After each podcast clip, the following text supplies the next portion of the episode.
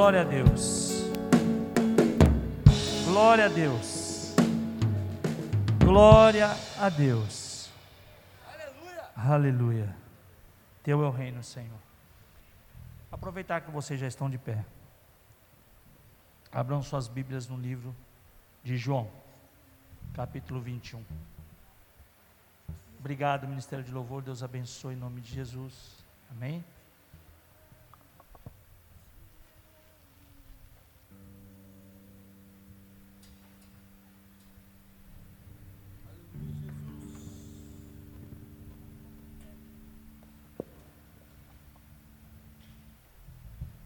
Amém? Vocês encontraram o capítulo 21 de João?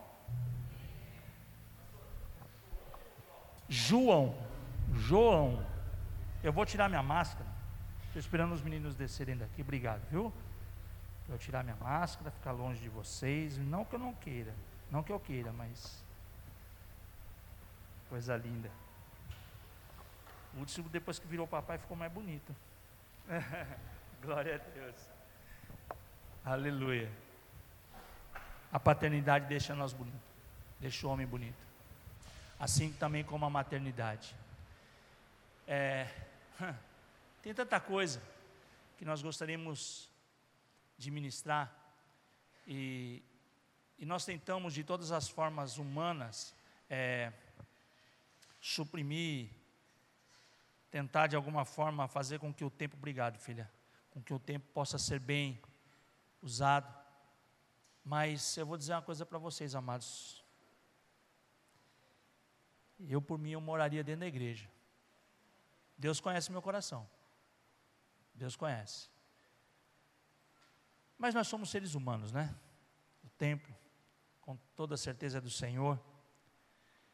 Mas essa noite é uma noite muito especial. Eu creio que o Senhor ele vai realmente agir de forma tremenda e poderosa. Livro de João, livro de João, desde o versículo 1.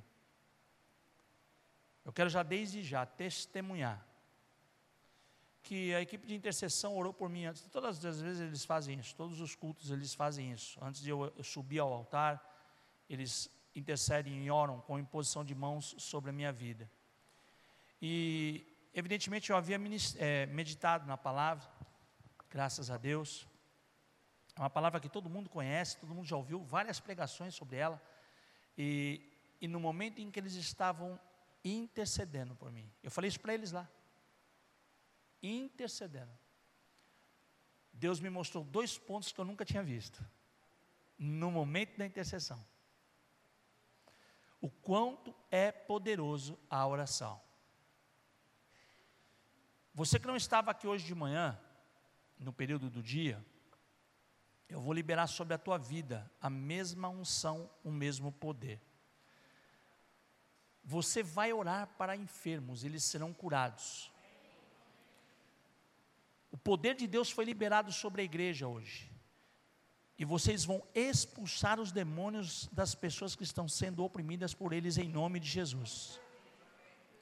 Os milagres estão sobre a igreja porque Jesus liberou sobre nós essa autoridade e eu creio que os sinais seguirão aqueles que creem. Se você crê nos sinais que o Senhor já liberou sobre a igreja, para que a igreja realize, você tome posse da tua bênção em nome de Jesus. Amém?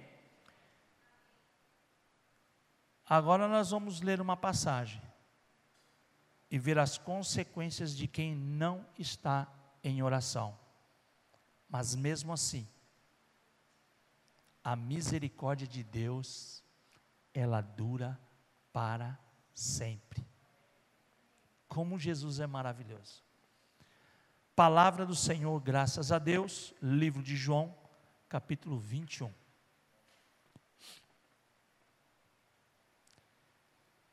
Depois disso, Jesus apareceu novamente aos seus discípulos.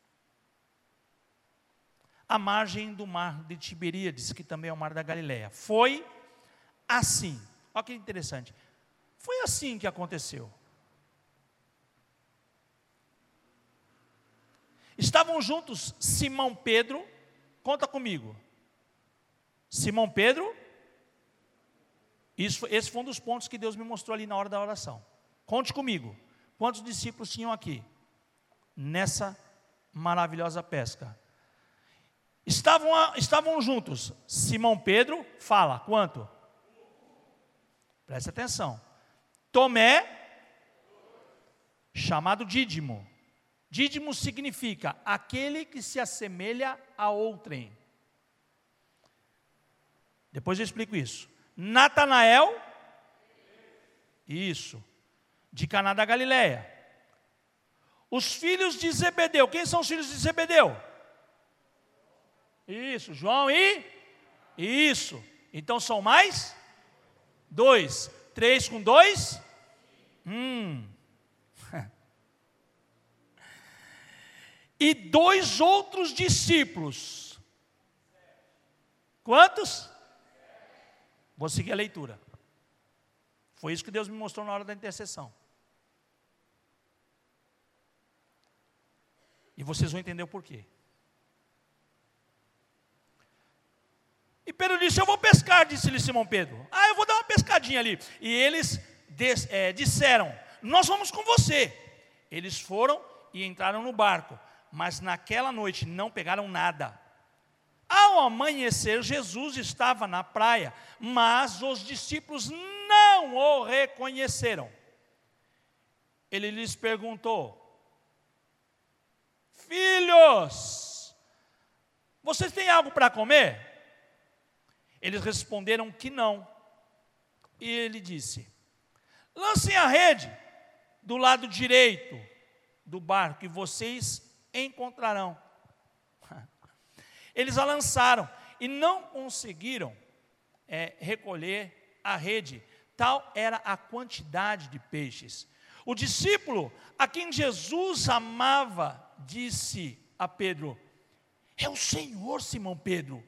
Ouvindo dizer isso, vestiu a capa, aleluia, pois havia tirado e lançou-se ao mar os outros discípulos vieram no barco arrastando a rede cheia de peixes, pois estavam apenas a cerca de 90 metros da praia. Quando desembarcaram, viram ali uma fogueira, peixe sobre brasa e um pouco de pão.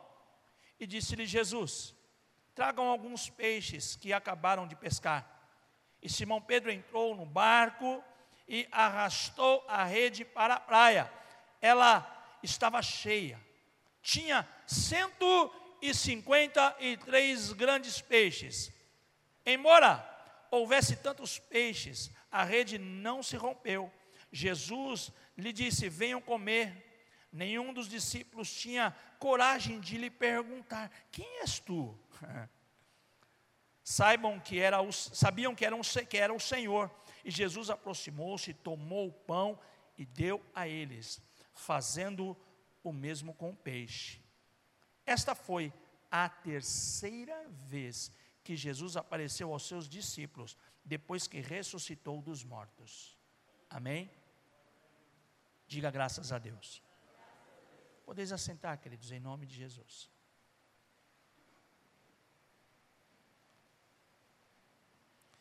Eu tenho certeza que você já leu essa passagem várias vezes. Por isso que é importante é, nós temos, termos uma vida de oração. Porque é exatamente nas entrelinhas que o Senhor deixa os teus recados para a igreja. Porque, pelo que eu me lembro nos evangelhos, Jesus Cristo orando ao Pai, ele disse: Pai, te dou graças porque o Senhor ocultastes as coisas do teu reino para os sábios e os entendidos, mas revelastes aos teus pequeninos. Então, quando eu tenho uma vida de oração, salta aos nossos olhos e o nosso coração pulsa quando é, a verdade da palavra ela é consistente para a nossa vida. Quando nós estivemos lá em Jerusalém, para a glória de Deus, é, E foi milagre, viu gente? Todo mundo sabe que quando nós subimos para Jerusalém, nós subimos sem colocar, a mão de, uh, sem colocar mão no bolso, foi tudo oferta. Foi Deus trabalhando, Deus fazendo. Eu ganhei um sorteio uma vez, é, é, ganhei uma passagem, enfim, isso para trazer, porque tem muitos irmãos que não são da igreja e não sabem dessa história. Eu estou resumindo, tá? E, e foi milagre. Estive ali por milagre de Deus. E eu louvo a Deus por isso. Mas quando eu estive ali em Jerusalém, é, eu ansiei, eu desejei, eu, eu cobicei, na verdade, é, porque ouvi uma frase lá assim: hoje nós vamos ao lago de Tiberíades para comer o peixe de Pedro. Meu coração, eu tremi inteirinho assim. Aí eu me lembrei da pesca maravilhosa, e eu, aleluia, eu vou comer o mesmo peixe, né, do mesmo lago, mesmo peixe não, do mesmo lago que, que Pedro é, comeu, aleluia.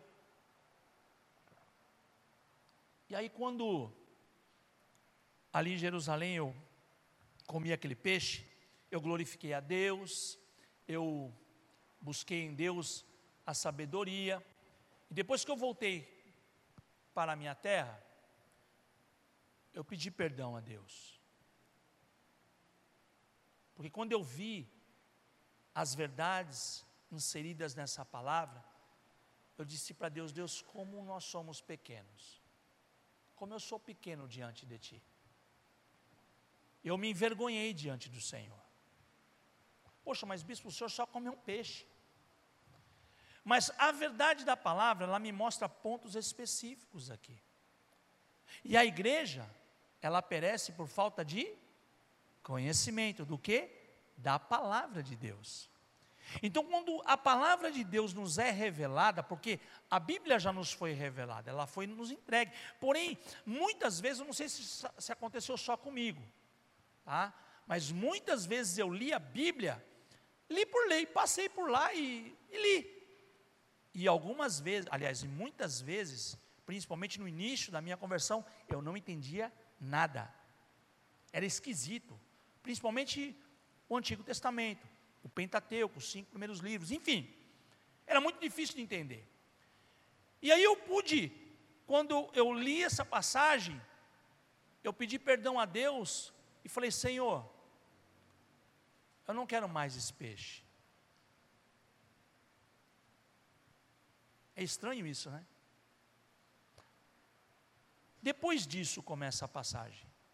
Depois do quê? Jesus aparece para Maria depois que ele é sepultado ali no túmulo. Ela vai ver o corpo de Jesus, tal, e de repente Jesus fala com ela ali. E depois, logo depois, Jesus aparece para os seus discípulos. E Jesus ele começa a ministrar. E é importantíssimo nós entendermos esse contexto para nos posicionarmos diante de Deus em relação à oração. Os discípulos andaram com Jesus e durante a parte do dia nós ministramos aqui é, a falibilidade, ou seja, a falha de um ser humano diante de Deus, diante do teu Criador. Pedro ele era homem, foi homem, e ele cometeu erros, mesmo andando com Jesus. E isso não é diferente conosco. E nós não precisamos nos envergonhar disso. Porém, Pedro entrou num nível tão grande, e ele se dispôs a ser tratado por Deus. Porque a crise existencial, e eu parei a pregação aí. A crise existencial de Pedro foi tamanha que quando o galo canta e Jesus olha para ele, esse não foi o final da minha ministração? Quando Jesus olha para ele, o que, que ele faz? Ele foge. Ele, assim como todos os discípulos. E quando Jesus aparece ali, na casa onde os discípulos estavam reunidos, eles estavam fazendo o que quando eles estavam reunidos? Eles estavam. Eles estavam. Vocês leem a Bíblia, graças a Deus. Eles não estavam orando. A Bíblia, a Bíblia informa que eles estavam reunidos porque eles estavam com medo dos judeus. E todo crente que deixa de orar, ele passa a ter medo do homem. Ele passa a ter medo das circunstâncias. Ele passa a ter medo das provas. O crente que deixa de orar, ele é atormentado de espírito. Ele passa a ter medo de não ser mais amado pelas pessoas, de não conseguir ter relacionamentos.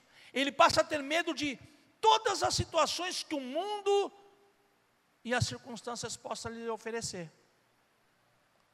Ali eles estavam reunidos com medo dos judeus, porque eles iam ser perseguidos. Essa, é, essa era a tônica daquela reunião. Eles entraram em desespero.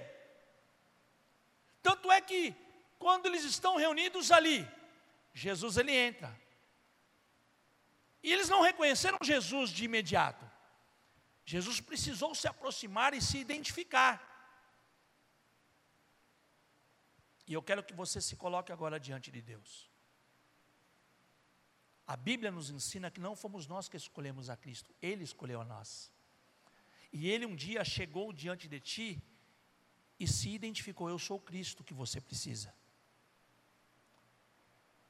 A princípio nós não queríamos, nós não desejávamos, a grande maioria das pessoas não desejam esse nível de comprometimento, porque sabe que se entrarem nesse nível de comprometimento vão ter que abrir mão de muita coisa da tua própria vida. Porque evangelho verdadeiro é renúncia. Aquele que vive em oração renuncia às coisas desse mundo, renuncia ao teu eu, renuncia ao medo, renuncia às coisas naturais, porque deseja estar na presença do Pai. E quando Jesus ele se identifica, eles começam a entender: é Jesus, é o Senhor. E quando é, Jesus sai dali, Preste atenção, Jesus não permanece com eles ali. Ele libera sobre eles o Espírito. E eles recebem ali.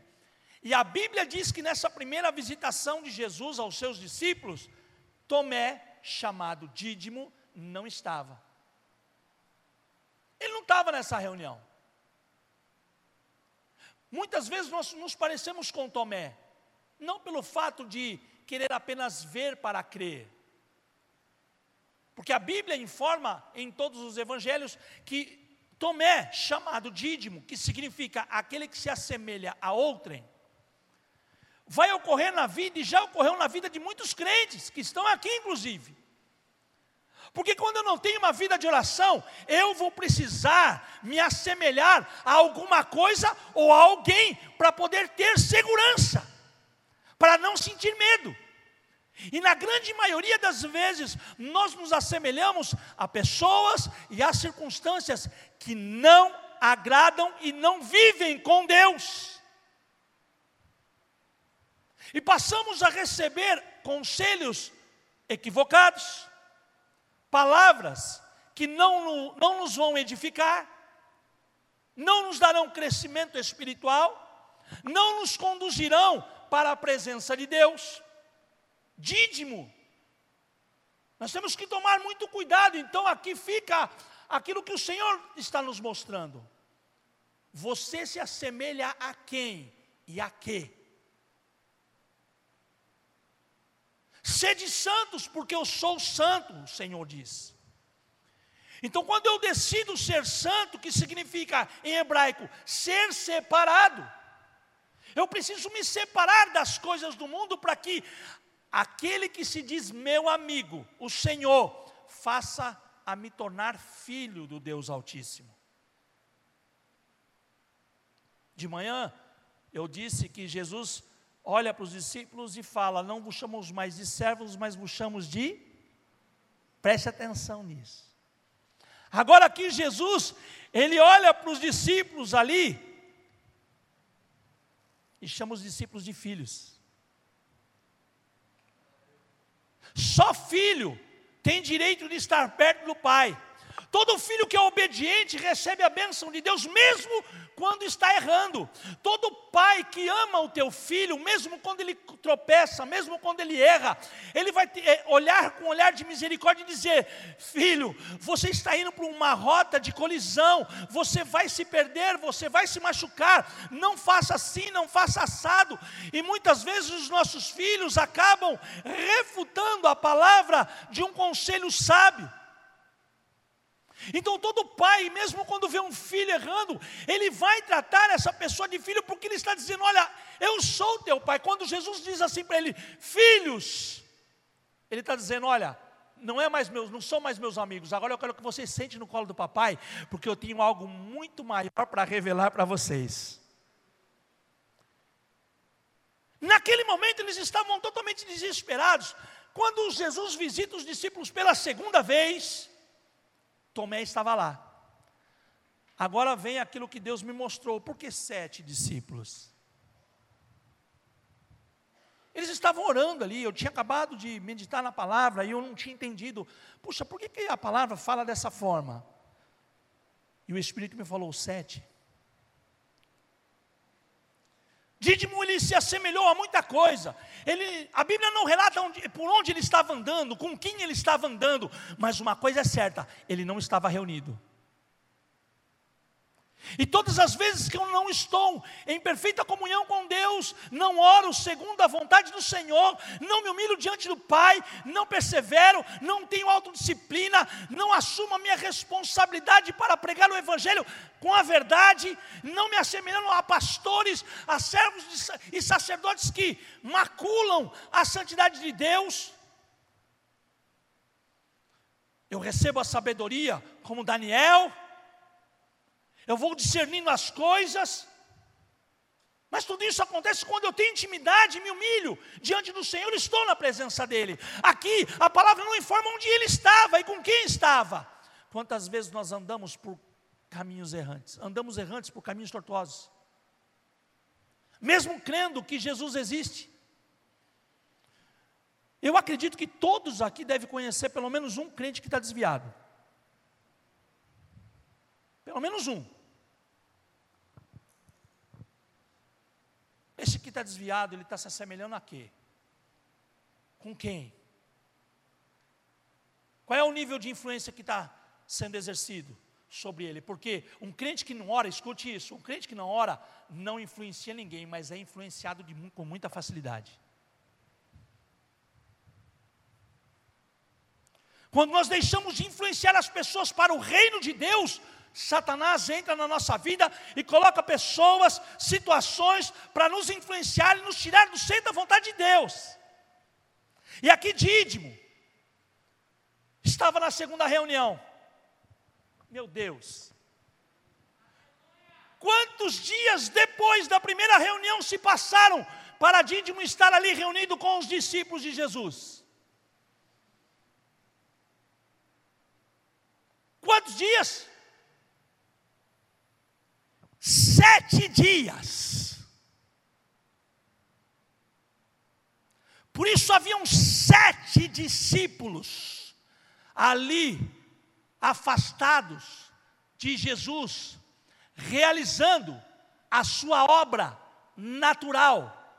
Todo crente que não ora, ele é influenciado pelas circunstâncias e por outras pessoas que não temem a Deus, e ele volta a praticar, porque os desviados que vocês conhecem, eles não têm mais a prática da oração, eles não têm mais a prática de cultuar a Deus, eles não têm mais a prática de louvar a Deus, mas eles passam a praticar as coisas do dídimo.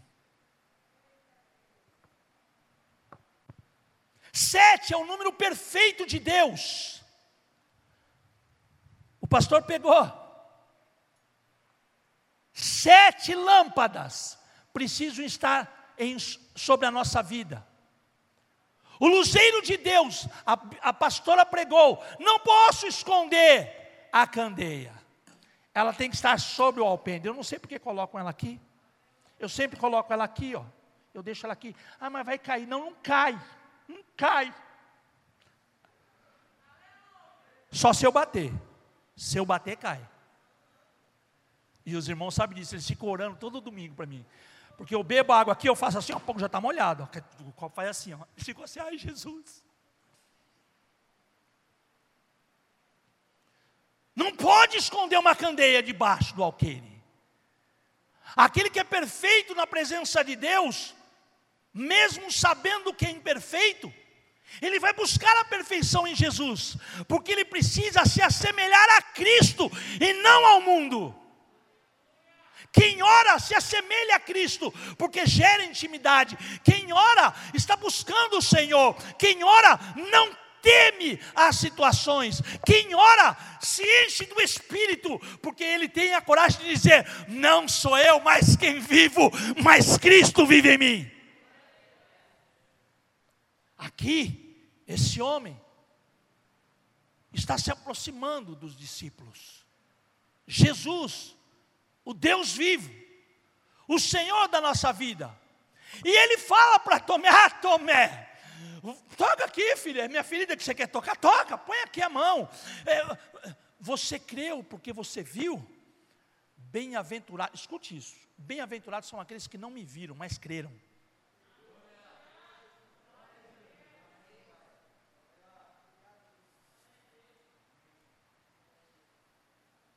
Sabe o que diz Deus na palavra depois disso, que Jesus fala isso para Tomé? E Jesus saiu, junto com os seus discípulos. Ei, eu vou tirar vocês da condição de medo. Vocês se isolaram, porque existe uma opressão aí. Vocês estão isolados dentro de casa, hashtag fica em casa. Hum, quem tem ouvidos, ouça o que o Espírito diz à igreja. Você está com medo? Você está com medo do quê? A morte para mim é lucro. A morte para mim é lucro. Mas o meu redentor vive. Eu creio que eu vou para o céu vivo. Eu creio que eu vou para o céu vivo. Mas se Jesus decidir me levar, amor, é festa. É festa, viu filho? Viu filha? Festa! Meu pai está com o Senhor. A morte para mim é lucro. Eu não posso ter medo. Mas como estava Pedro naquela condição em Getsemane? Vou contigo até a morte, Jesus. Eita! Não, você pode ter certeza. Ixi, vamos junto aí, ó. Se te matar, eu vou morrer junto. Não, mesmo que todos os discípulos neguem o Senhor, eu não vou negar. Oh, Pedro, ainda essa noite, quando o galo cantar três vezes, você vai me negar. E aqui nós observamos sete discípulos. Eu vou te dizer uma coisa. É incrível isso. Depois que Jesus fala para Tomé, que só pelo fato dele ter tocado em Jesus, de ter visto Jesus, ele passou a crer. Jesus ele ainda pega os discípulos, sai com os discípulos e ele realiza muitos milagres. Está aqui, ó, versículo 30. Jesus realizou na presença dos discípulos, dos, melhor, dos seus discípulos. Aleluia. Porque todo discípulo é de Cristo, não é do homem.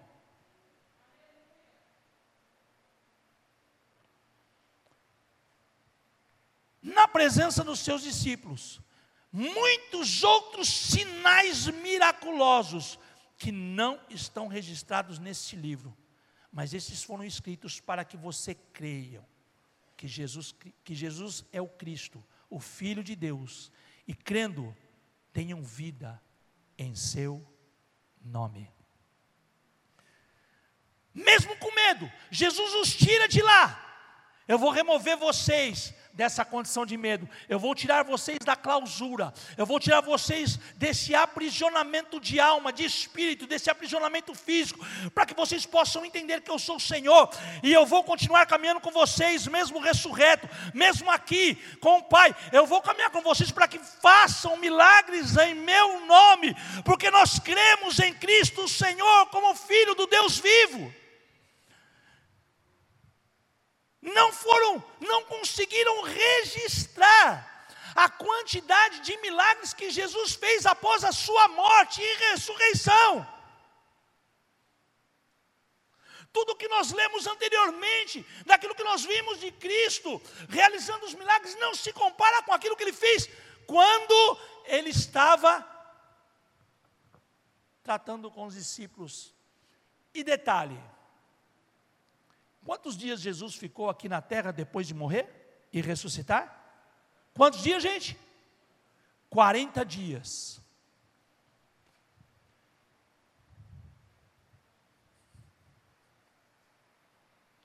Jesus ele ficou 40 dias no deserto. E no quadragésimo dia, o diabo veio tentá-lo. O diabo tentou Jesus num só dia. E durante 40 dias, Jesus realizou sinais, milagres, prodígios e maravilhas na presença dos seus discípulos. Ali Jesus venceu o diabo na cruz e disse assim: Satanás, você me provocou um dia, você me tentou um dia, eu vou ficar com os meus discípulos 40 dias aqui, fazendo além daquilo que eu já fiz aqui. Aquele que ora, não apenas anda com Jesus, mas consegue ver os milagres acontecendo. E quando eu observo essa condição, depois de tudo isso, depois de tudo isso, o que, que os discípulos fazem, gente?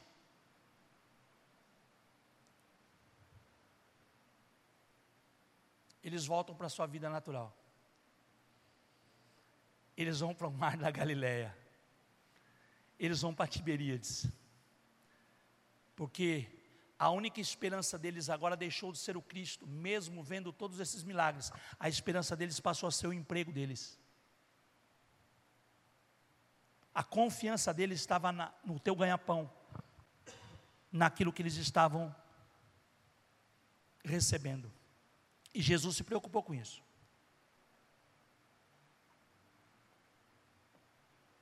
Jesus se preocupou tanto que ele foi tratar exatamente naquilo que eles estavam fazendo. Ah, vocês estão preocupados com o trabalho de vocês? Então vou mostrar para vocês agora, vai entrar o segundo ponto que Deus me mostrou ali, na intercessão. E os discípulos estavam ali batendo um papo, os sete discípulos, porque depois de sete dias Tomé recebeu a visitação de Jesus. E os sete discípulos representavam esses dias. Ali Tomé recebeu a visitação. E aqui na pescaria, Tomé estava junto. Agora, Tomé, você vai entender definitivamente que você, porque aqui ele fala, Tomé chamado Dídimo. Você vai entender que você vai precisar se parecer comigo e não ficar perambulando por aí. E quando isso acontece, o crente que não ora, ele se amotina. Inclusive dentro da igreja. O crente que não ora, ele vai arregimentar para ele outras pessoas para se sentir seguro. Porque ele precisa de alguém amparando o raciocínio lógico dele e humano. Porque se a sabedoria não vem de Deus, ela é humana, ela é terrena e ela é maligna. A Bíblia diz isso. Então Jesus estava ali com sete discípulos.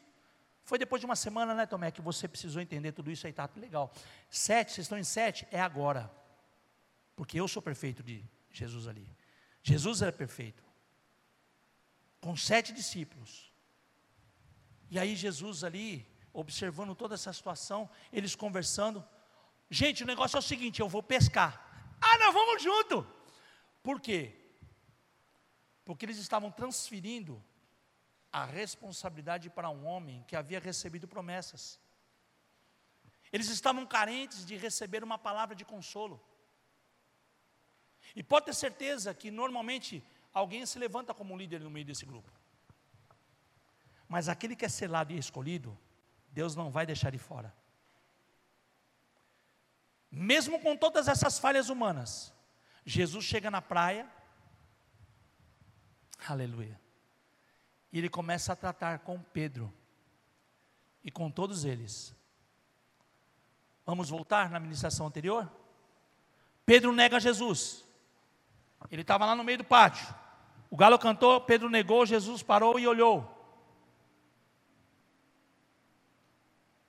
Nos evangelhos, nos mostra que os soldados, os servos, estavam diante de uma fogueira porque a noite é muito fria, e ali junto com eles estavam Pedro, se aquecendo. O crente que não ora, não recebe o calor do Espírito mas vai necessitar de um outro fogo. E quem entra na presença com fogo estranho, peca diante do Senhor.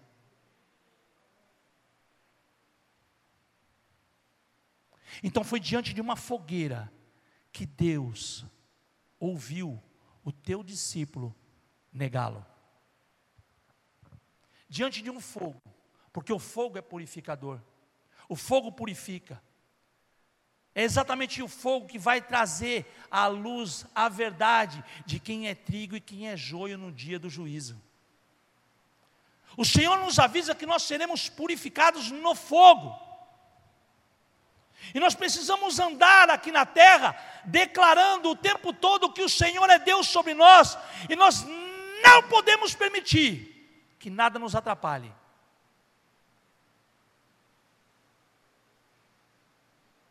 Eu bati porque tem gente dormindo. Eu sei que está cansado. Mas eu vou te dizer uma coisa: é aquilo que a Sara ministrou. Você pode se cansar entregando tudo para Deus, mas quando você entrega tudo que é, o que você tem de melhor para Deus, Ele te renova e te restaura. O altar restaura, o altar cura. Então eu preciso me apresentar diante de Deus na presença do fogo santo. E quando Jesus aqui, ele começa a olhar a postura daqueles homens que ele ama.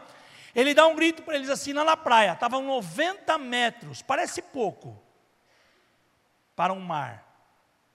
Mas quem andar 90 metros da praia, mar adentro, vai perceber que não vai dar pé. O que isso significa? Que para você encontrar peixes grandes, você precisa ir mais a fundo. Você não pode pescar em água rasa, porque a água rasa vai te trazer peixe pequeno. E a profundidade em Deus vai te gerar mais coragem, mais dependência de Deus, porque quando você não tem pé no mar ou na piscina, você não vai poder depender da força do teu braço. Espiritualmente falando, você vai depender exclusivamente do Senhor porque é Ele que vai te sustentar, é Ele que vai te levantar, é Ele que pode fazer até você andar sobre as águas. E quando Jesus observa a postura desses homens, nós conseguimos identificar aqui a fragilidade e a racionalidade humana. Pedro estava numa condição que normalmente não estava, porque se a Bíblia relata aqui coisas específicas, é porque não era o normal. O normal do judeu é vergonhoso mostrar até as axilas. E Jesus não foi crucificado com aquele fraldão. Jesus estava completamente nu. Porque para o judeu, mostrar a sua nudez é vergonha. E ele estava crucificado diante da mãe dele, diante dos seus discípulos, sendo envergonhado. Não foi só a crucificação.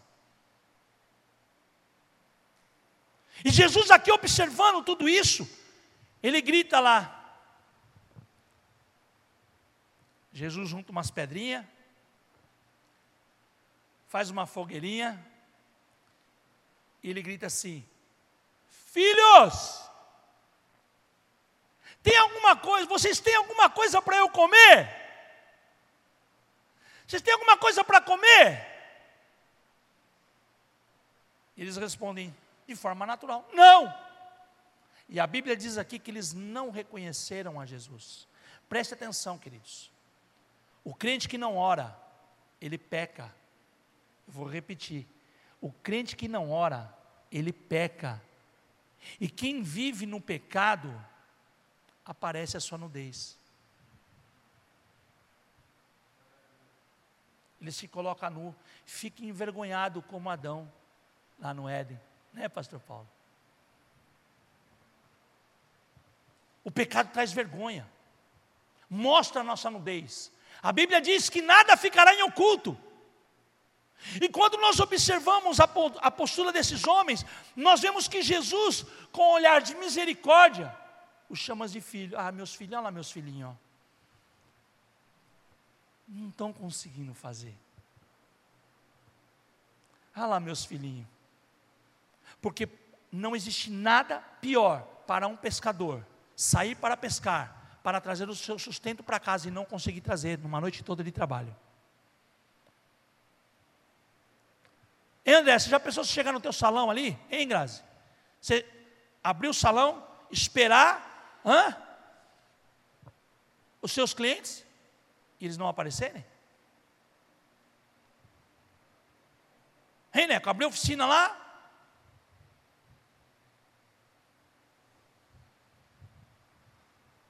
e nada acontecer? Vai se alegrar com isso? Evidentemente que não. E os discípulos aqui ficaram frustrados tristes. O abatimento vem, queridos. Quando nós não oramos, todas as circunstâncias naturais, tudo aquilo que é humano, tudo aquilo que é terreno, nos frustra mais cedo ou mais tarde. Porque a nossa alegria, ela vem do. Nós sabemos disso, nós lemos isso, nós meditamos sobre isso, mas nós não praticamos. E você não tem condição de praticar isso por um simples motivo: porque não ora. Ah, mas bispo, eu oro. Amém. Amém.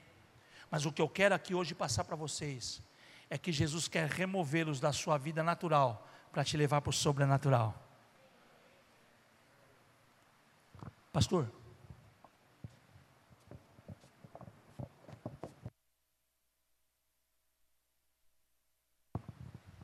Por isso, queridos, para entrar no sobrenatural, eu preciso me liberar. Por que, bispo? Porque enquanto você não se liberar,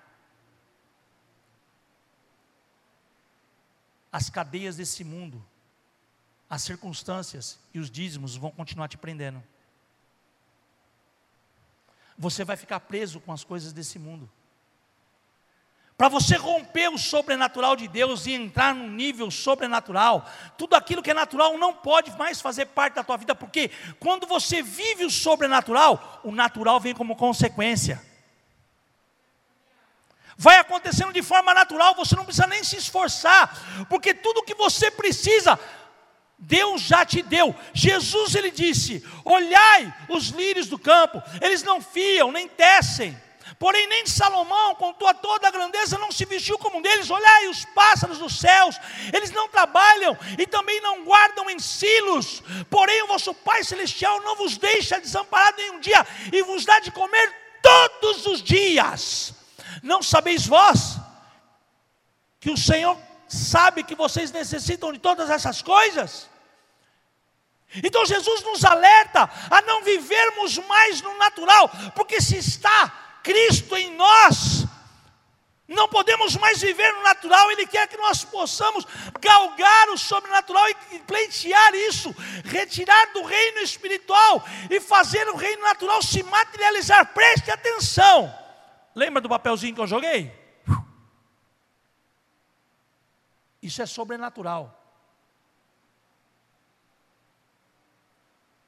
Porque a minha oração ela vai se cumprir no sobrenatural, não no natural, porque a fé é a convicção, é a certeza das coisas que eu falo, mas eu não consigo enxergar, mas eu sei, eu creio que vai acontecer. A fé é isso. E só tem fé quem agrada a Deus, porque é impossível agradar a Deus se eu não tiver fé. Não é isso que diz a Bíblia? Então eu necessito da fé, desse elemento, para que a bênção de Deus venha sobre a minha vida e ela faça a diferença na vida das pessoas que estão à minha volta. Ouça isso: você não vai conseguir convencer ninguém e trazer para o Evangelho se você continuar vivendo a tua vida natural. Então seja livre essa noite e passe a orar e entre no sobrenatural de Deus. A palavra de Deus nos ensina o reino de Deus não consiste em palavra, mas em poder. Em poder. Ué, o que aconteceu? Desligaram os ventiladores? Ah, então tá bom. Assustei agora. Falei, como é que o sobrenatural acontecendo aí? Está com luz aí e os ventiladores pararam? Eu pergunto porque a gente tem que ter discernimento. Aleluia. Agora, se eu desejo entrar no sobrenatural, eu tenho que abrir mão da minha vida natural. Não tem como eu viver dessa forma. Porque Jesus lhe disse assim: ou você vai servir a um, ou você vai servir a outro. Deus não divide a glória dele com ninguém. As coisas naturais são manifestas de forma humana e para o homem. Porque os nossos olhos vão se enchendo da cobiça dessa terra. E eu vou passando, eu passo a desejar as coisas desse mundo. Ouça isso. Quando você entrar no sobrenatural, e eu creio que vai ser essa noite, eu vou repetir, eu creio que vai ser essa noite. Tudo o que você precisa, e além daquilo que você pede, Deus vai te entregar. Porque ele não precisa provar nada para ninguém. Porque se todos nós aqui morrermos hoje, nós vamos deixar de existir aqui na terra, mas Deus vai continuar sendo Deus. Deus é Deus. Por isso, queridos, Pedro nega Jesus ali diante de uma fogueira, diante de uma pressão, diante daquilo que poderia explodir a mina. E ele fica envergonhado, entra em desespero, perde todas as esperanças. E mesmo assim, Jesus ressuscita, vai até eles, faz milhares. A Bíblia não conta, a Bíblia diz que não dá para escrever nos livros. A quantidade de milagres que Jesus fez, ressurreto, andando com Jesus aqui na terra. E mesmo assim, E mesmo assim, eles foram para Galiléia. Vamos voltar a pescar. Vamos voltar a fazer aquilo que eu sabia fazer. Não, eu tenho certeza, sabe aqueles crentes que oram assim? Eu tenho certeza que Deus falou comigo, e eu vou passar a fazer isso, e eu tenho certeza que eu vou vencer aí frustra. Eu não estou falando de engano, de mentira, não, não, não é nada disso, estou falando de coisas pessoais. Porque Deus não vai fazer milagre através da tua vida sem antes tratar com você. Deus não vai te usar como ferramenta dele aqui na terra para curar e para libertar, porque quem está cativo não tem condição de libertar outra pessoa. Talvez, talvez você tenha perguntado assim já uma vez para Deus: por que quando eu oro para uma pessoa, a pessoa não é curada? Por que quando eu oro para um demoniado, o demônio não sai? Jesus ele ensinou: olha, existem certas castas de demônios que só sai com. Hum, eu vou contigo até a morte não ora, não jejua, não se consagra e faz as coisas de Deus pela experiência. Eu vou dizer uma coisa para vocês: a unção, ela é seguida pela capacidade que Deus te dá para fazer a obra. As duas andam juntos. É Ele que te capacita.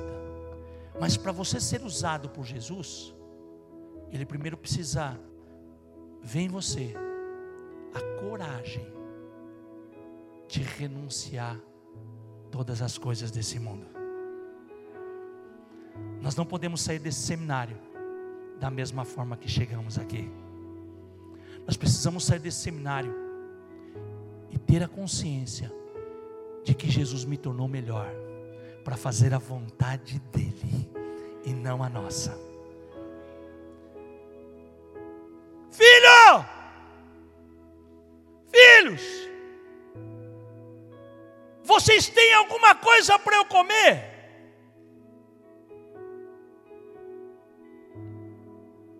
Como é que pode uma mesa estar posta e não ter nada para comer? Você, como crente, você, como crente, você olha para uma mesa dessa, vamos, vamos falar numa voz só, não vamos ser hipócrita. Quando essa mesa está posta dessa forma, quando você viu a mesa posta dessa forma, você pensou no quê? Ah.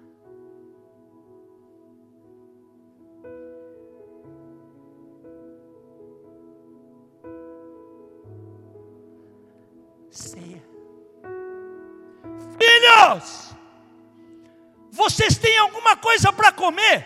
Não, vamos ler aqui de novo. Aqui. Alguém pode ler junto comigo? Alguém, algum pastor, algum irmão aí, em nome de Jesus, é, é, é leia essa passagem aqui quando Jesus fala. Olha lá, ó. leia lá.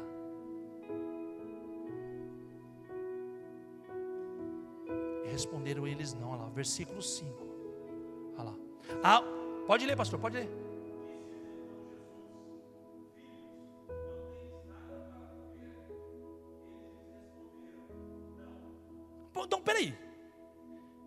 Jesus ele pediu alguma coisa para ele comer?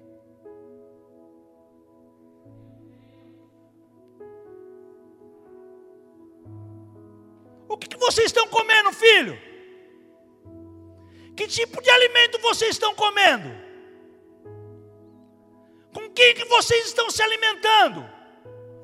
De que forma vocês estão alimentando? E mesmo vivendo de uma forma natural e humana, eu tenho a pretensão de achar que eu posso oferecer alguma coisa para alguém.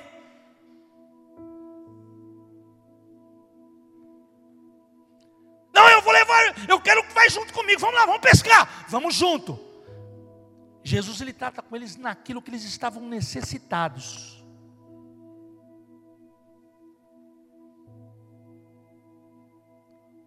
Vocês têm alguma coisa para comer, filho? Vocês têm alguma coisa para comer, filhos? E lá atrás Jesus diz assim: olha, eu sou o pão da vida.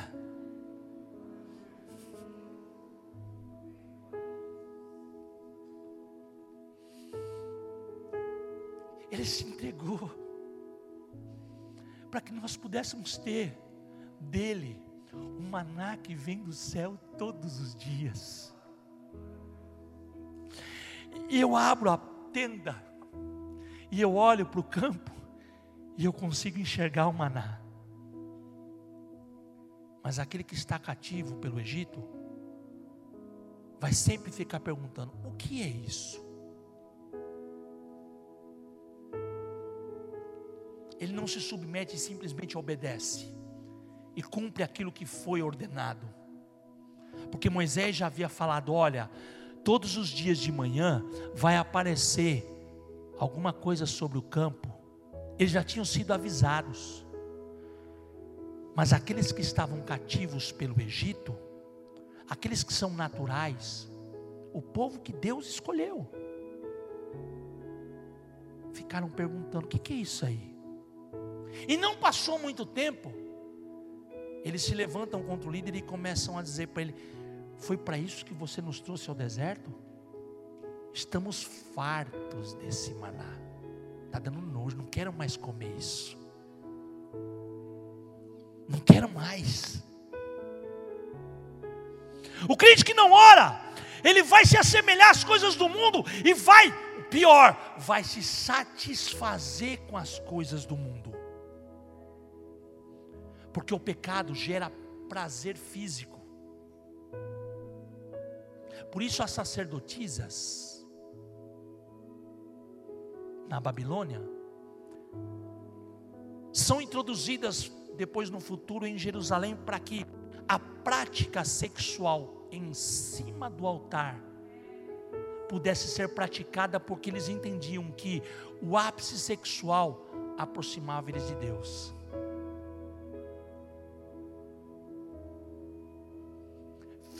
Filhos, vocês têm alguma coisa para comer? Não. E Jesus olha para eles e fala assim: Nós pescamos a noite inteira. E a Bíblia diz que eles não reconheceram a Cristo. Quem vive no natural até anda com Cristo, mas não o reconhece.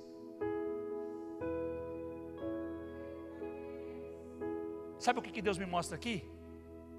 não é tão importante você reconhecer Jesus. O importante é Ele olhar para você e te ver como filho, e mesmo você pecando, Ele ter misericórdia de te chamar de filho. O importante é Jesus te reconhecer como um escolhido dele aqui na terra. E mesmo sabendo que nós pecamos diante do Senhor todos os dias, nós temos que ter a hombridade, a dignidade, a humildade de se humilhar de ser perseverante, de ter disciplina. E não ficar esperando as coisas simplesmente acontecer na nossa vida. Simplesmente por acreditar que eu sou crente. Estão entendendo por que, que já passaram por algumas lutas e não tiveram explicações?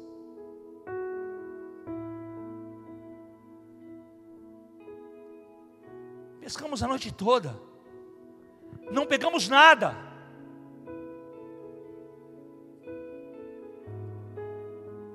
Não pegamos nada. E aí Jesus ele olha para os discípulos e começam a dizer assim: é, e eles estão ali no barco. E aqui prova que João estava junto, o discípulo que Jesus mais amava. João olha para Pedro e fala assim: Simão, lá no barquinho, eu, ve, eu, eu vejo essa cena, Simão, é o Senhor, cara. É Jesus, meu. É Ele que está lá na praia.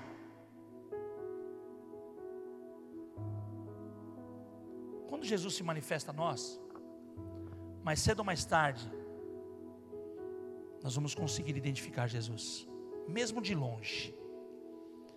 E tem muito crente que está aqui hoje que não sentia mais a presença de Deus. Tem muito crente que está aqui, presta atenção em mim aqui, não fica olhando para o natural.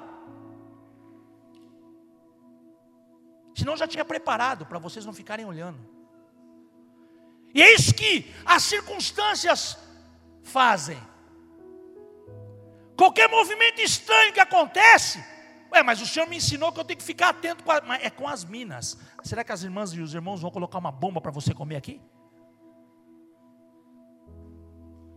Se o teu filho te pedir um peixe, você vai dar uma pedra para ele comer?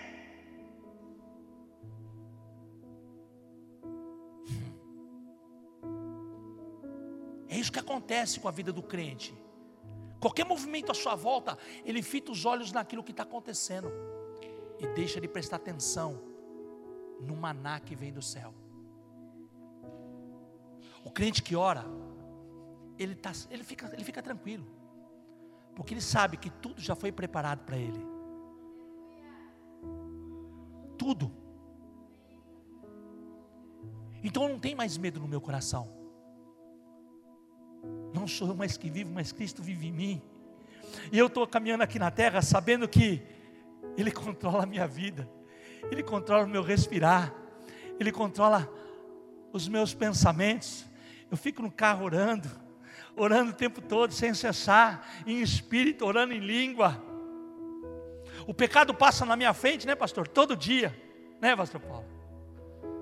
Gente, eu recebi tanto de vocês aqui, meu Deus, eu fui tão alimentado. Que coisa linda.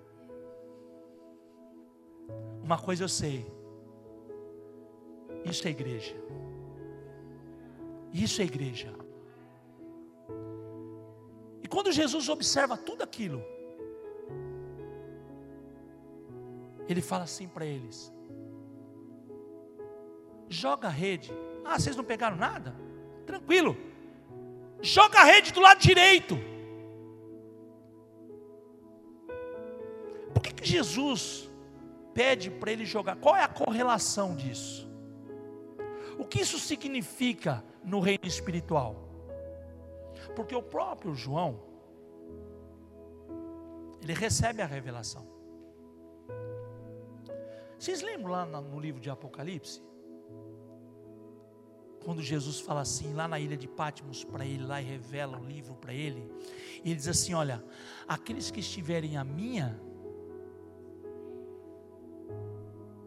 serão chamados de filhos. Filhos, vocês têm alguma coisa para comer?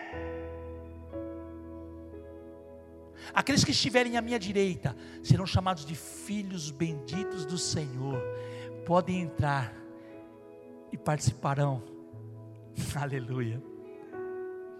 Aqueles que estiverem à esquerda serão chamados de malditos e arderão no fogo. Quem são esses? Aqueles que se assemelharam às coisas do mundo.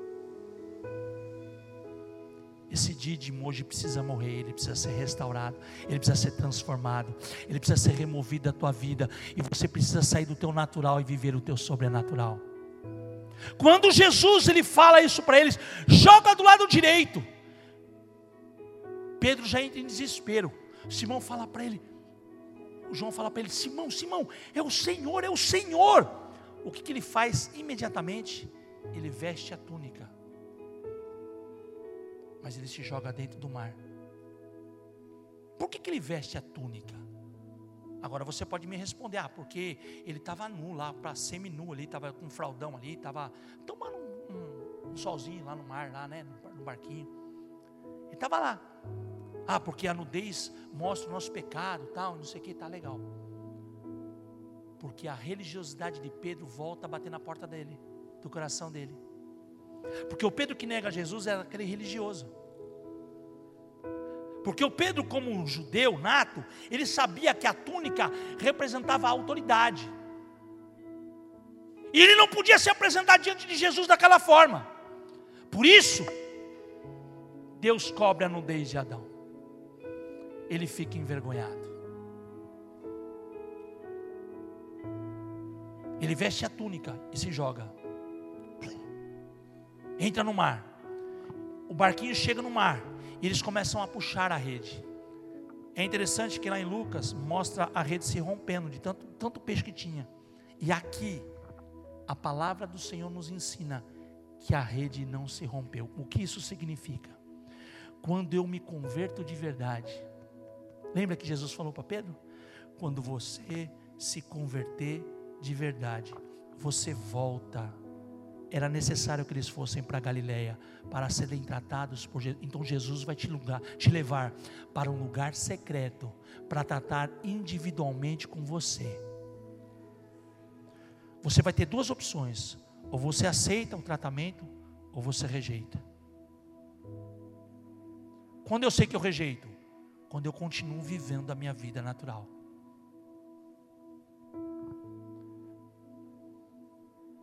Ele olha para Pedro e ele fica observando a postura de Pedro. E Pedro ajuda a puxar a rede. Ali começa a restauração ministerial de Pedro. Ele começa a ajudar a puxar a rede. E a Bíblia diz aqui, e eu acredito nela, que a rede não se rompeu. Na sua conversão verdadeira, a sua rede jamais vai se romper e nada será desperdiçado na tua pescaria. Em tudo aquilo que você fizer, o fruto do teu trabalho vai começar a prosperar, e você vai ver que tudo que aconteceu até, até o dia de hoje passou, ah, como um sactel furado. Eu ganho, coloco aqui, parece que vaza do lado de lá, eu não consigo ver a prosperidade. A tua conversão, a sua verdadeira conversão está ligada diretamente ao teu tempo de oração com Deus o teu tempo de intimidade com Deus, de você buscar a Deus todos os dias, de você estar na presença de Deus e se submeter a ser tratado em todas as mazelas da tua vida. E quando Jesus vê Pedro trabalhando, escute isso, é Jesus que sustenta aquela rede para não romper. Porque existe um propósito. Escute, existe um propósito. E lá no mar da Galileia, quando eu comi o peixe de Pedro, estou voltando para o início da pregação. Ó. Lá, eu aprendi com um guia, que é um judeu convertido, o pastor Salo. E ele disse assim: aqui no mar da Galileia, que é o mar de Tiberíades, lago de Tiberíades, ou lago de Genezaré, é a mesma coisa. Ele disse: aqui, somente aqui, existem, escute isso, é tremendo isso. 33 tipos de peixe. Com quantos anos Jesus morreu? Porém, olha, escute isso. Porém, somente aqui, no mar da Galileia, existem três tipos de peixes que não existem em lugar nenhum do mundo. Deus Pai, Deus Filho e Deus Espírito. E quando eu estou entrando pelas ruas velhas, antigas, as ruínas de Jerusalém, indo na direção do templo, lá existe uma porta, e lá está escrito: a porta do peixe. E tem um peixe desenhado, que é o primeiro sinal cristão da história. E peixe no hebraico significa crescimento e multiplicação. O crente que ora, ele frutifica. O crente que ora, ele multiplica as coisas do reino na vida dele e na vida das pessoas. Aquele que é discípulo de Jesus é tratado como filho, é chamado de filho. Ele faz as coisas do reino acontecerem. O ano 2020 foi um ano em que nós ficamos com medo, trancados em nossa casa. Pastor Paulo pregou hoje, né, pastor? O vírus não parou o Brasil, parou o mundo. O vírus lançou medo. Essa semana, eu levei o meu filho Luigi na escola, para poder acertar aquela situação da, da internet lá, para poder entrar na, no sistema do governo, para poder ter aula online. Ah lá o Luigi. Ele viu isso aí. Fui lá três vezes, deixei ele lá, ele, ele resolveu o assunto, porque ele é capaz de resolver e conseguiu resolver sozinho, junto com o professor lá. E o professor falou: tranquilo, não é só com ele. Muitos alunos estão passando por esse problema. Nós vamos acertar isso aí. Senta aqui. E eu tinha muita coisa para fazer, inclusive as coisas do, do evento. E lutando com as coisas que me aconteceram essa semana. Foi intensa, a semana foi intensa. E aí na terceira vez, não, na segunda vez, na segunda vez, quando eu cheguei lá para falar com, para ver se o Luiz tinha acabado, estava é, na hora do intervalo. A hora que eu entrei, gente, eu entrei e fiz assim, ó. No meio do pátio eu fiz assim, ó, o sangue de Jesus tem poder. Falei, foi isso que fizeram com a escola? Foi isso que fizeram com os alunos? sentado nas mesas, comendo o lanchinho, um olhando para o outro, sem se conversar, sem se tocar, sem se falar, sem ter contato, sem ter comunhão. Isolamento. Isolamento social. Fica longe um do outro. Fica separado aí, um metro e meio, não pode ficar junto. Uma geração está sendo levantada sem saber o que é tocar, sem saber o que é amar, sem saber o que é verdadeiro. O medo fizeram os discípulos ficarem fechados dentro da casa com medo dos judeus, porque eles iam ser perseguidos. Se você não tomar vacina, você vai ser mandado embora. Isso é o que estão introduzindo. Tem empresas aqui em Bauru que estão tá dizendo o seguinte: ó, você assina um termo aqui, se você não quiser tomar, eu até aceito, você não toma. Mas se você não tomar e você pegar o Covid, você vai ser mandado embora por justa causa. Medo. Medo. O medo nos paralisa. O medo vai fazer com que você não viva o sobrenatural, mas fica na expectativa, na iminência das coisas que vão acontecer, para que você possa ser conduzido como gado e como massa. A terça parte que vai ficar aqui na terra, depois do cavalo amarelo, não vai se submeter a isso vai sair pelas ruas e vai começar a declarar: o Cristo que eu sirvo está voltando, o Cristo que eu sirvo, ele vai vir me buscar, porque eu não vou me omitir, eu não vou me acovardar, porque a palavra de Deus diz que Deus não nos dá o espírito de covardia, mas um espírito de ousadia. E quando Jesus nos observa na nossa humanidade, ele vai esperar o teu posicionamento. E Pedro começa imediatamente a trabalhar, já com a túnica. E a Bíblia aqui diz que nenhum deles, peraí, peraí, peraí, nenhum, nenhum dos sete. E quem estava junto com eles lá? Tomé. A Bíblia aqui diz que nenhum deles tiveram a coragem de perguntar: quem és tu, Senhor? Porque Tomé humano, Tomé natural,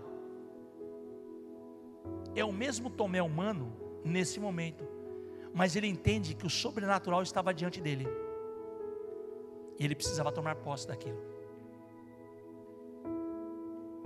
Lá atrás, ele olha para os discípulos, cheio de razão, e diz assim: se eu não tocar nas feridas que os pregos fizeram, se eu não tocar do lado dele,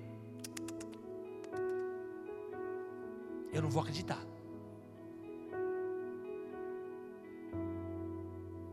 E aí Jesus olha para eles e diz assim: Ó, oh, como é que foi a pesca aí? E eles puxaram a rede.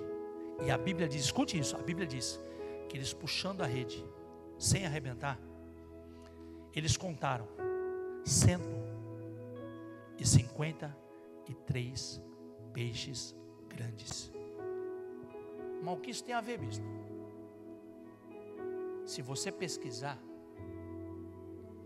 os discípulos convertidos, os discípulos sarados, os discípulos restaurados, os discípulos libertos, os discípulos sobrenaturais começaram a pregar o Evangelho depois que Jesus sobe ao céu.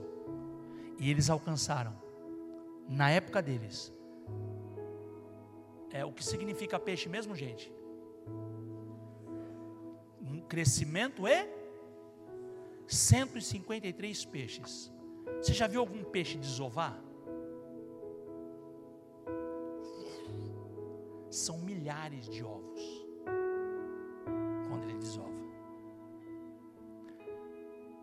os discípulos alcançaram 153 nações.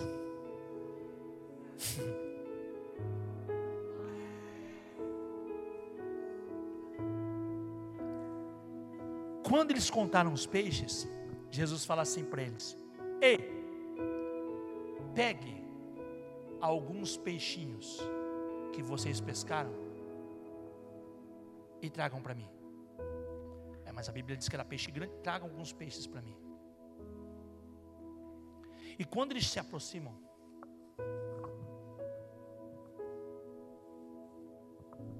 tá, Preste atenção nisso. Mas você vai agir que nem um profeta.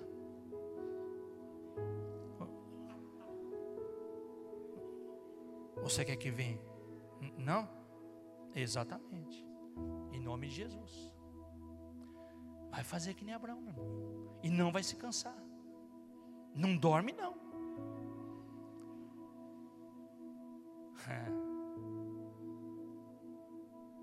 Hum.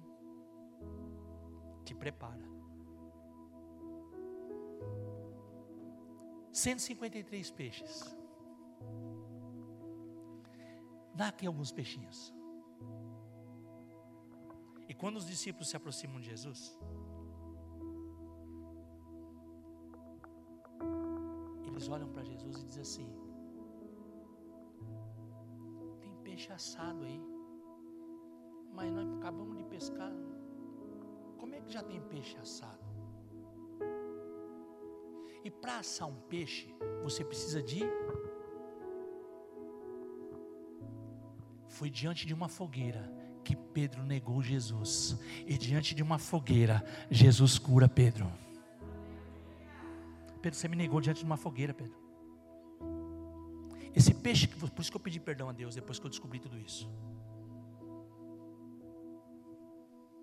Vamos lá comer o peixe de Pedro.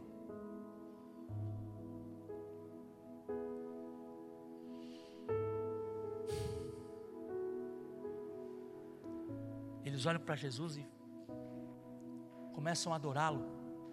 E Jesus olha para eles e diz assim: Olha, o que, o que ele estava querendo dizer? Está vendo o esforço que vocês tiveram a noite toda? Precisou da minha palavra de novo para vocês reconhecerem que eu sou o Senhor. E eu já tinha dito para vocês lá atrás: olha, lá atrás. E Pedro mesmo disse: basta apenas uma palavra sua.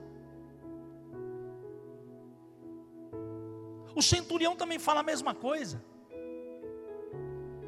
As coisas vão acontecer na nossa vida.